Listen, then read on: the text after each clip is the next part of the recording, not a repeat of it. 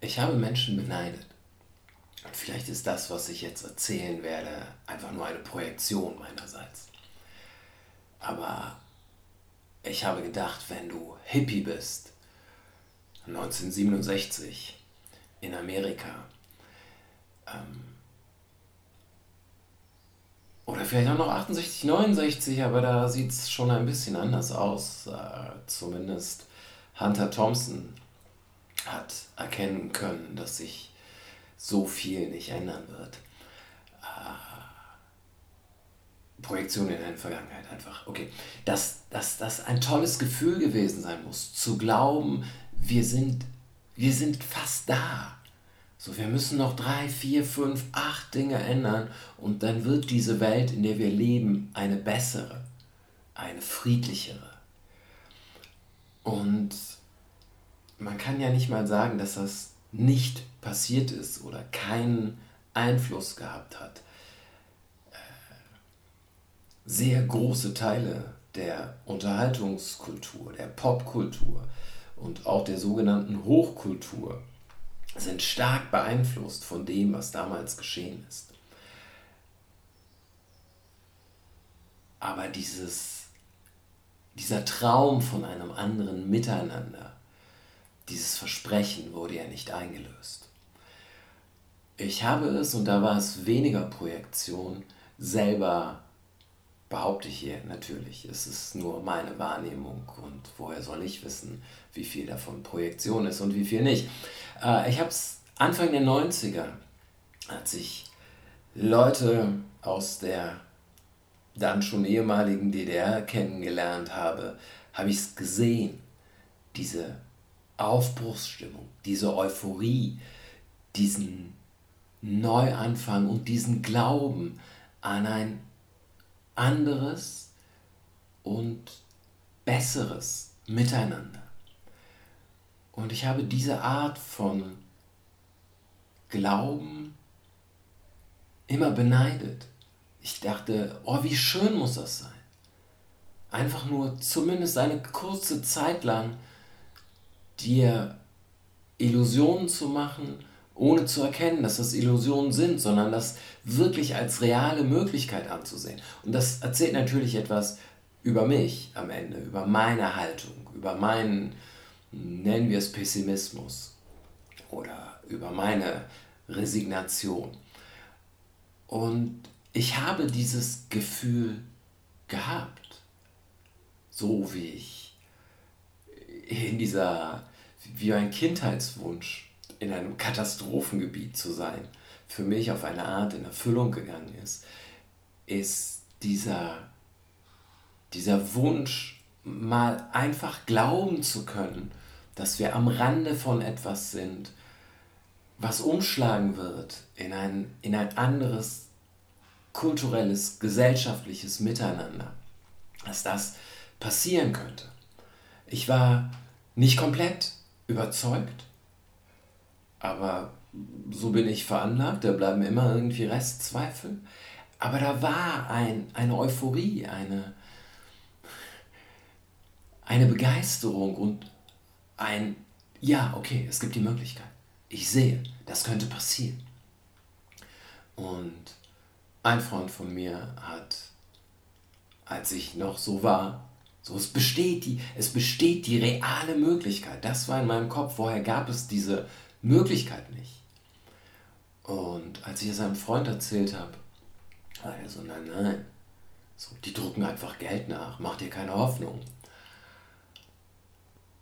Und mein momentanes Gefühl, meine momentane Haltung, das hat sich viel und schnell geändert in den letzten Wochen, äh, ist, okay, es sieht überhaupt nicht so aus.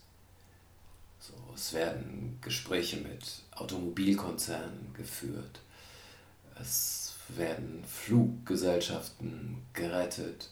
Es gibt zwar eine öffentliche Diskussion darüber, was hier passieren könnte und was zu kurz kommt, aber es gab vorher auch eine öffentliche Diskussion darüber, was mit diesen Klimazielen und so weiter ist. Allein mit einer Diskussion und mit einer Öffentlichkeit ist es nicht getan.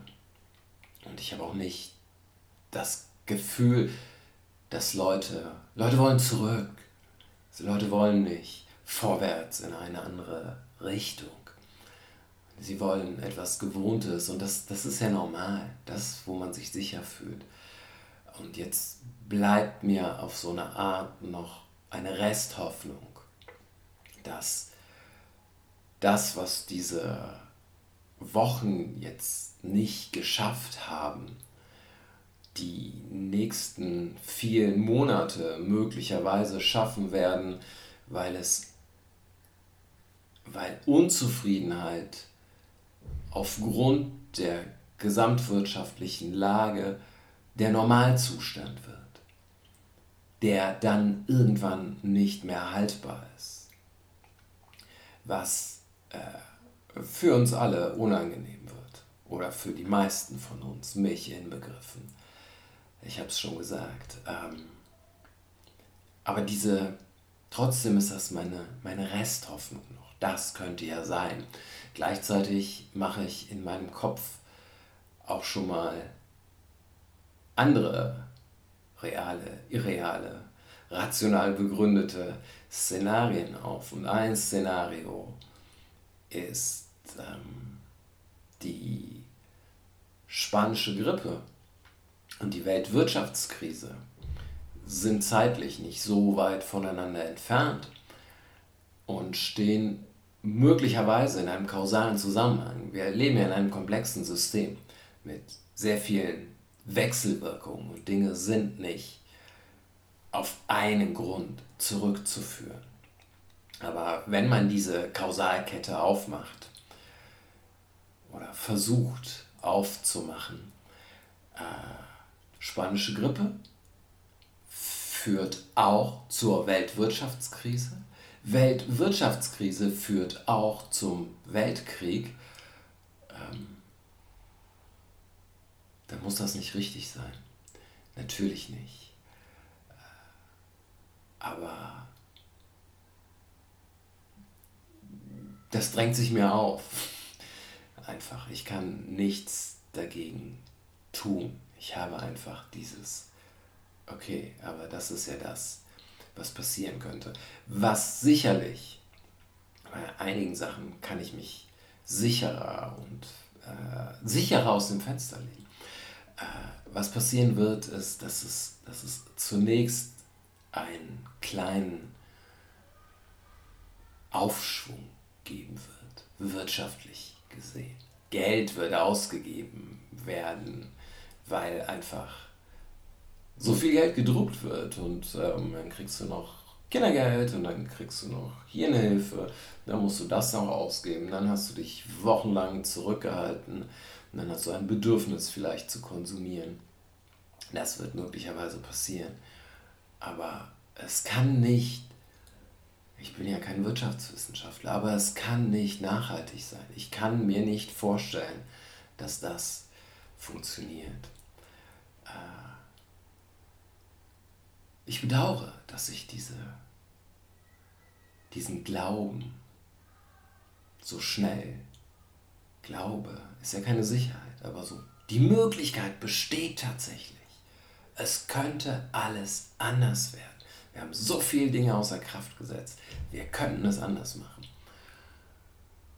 Als bin ich so, okay. So schnell und so einfach nicht. Wenn, dann sehr viel schwieriger. Aber das macht es für mich auch schwieriger, die Möglichkeit zu sehen. Aber Leben ist immer schon das gewesen. Es ist ungewiss. Und darüber kann man sich freuen.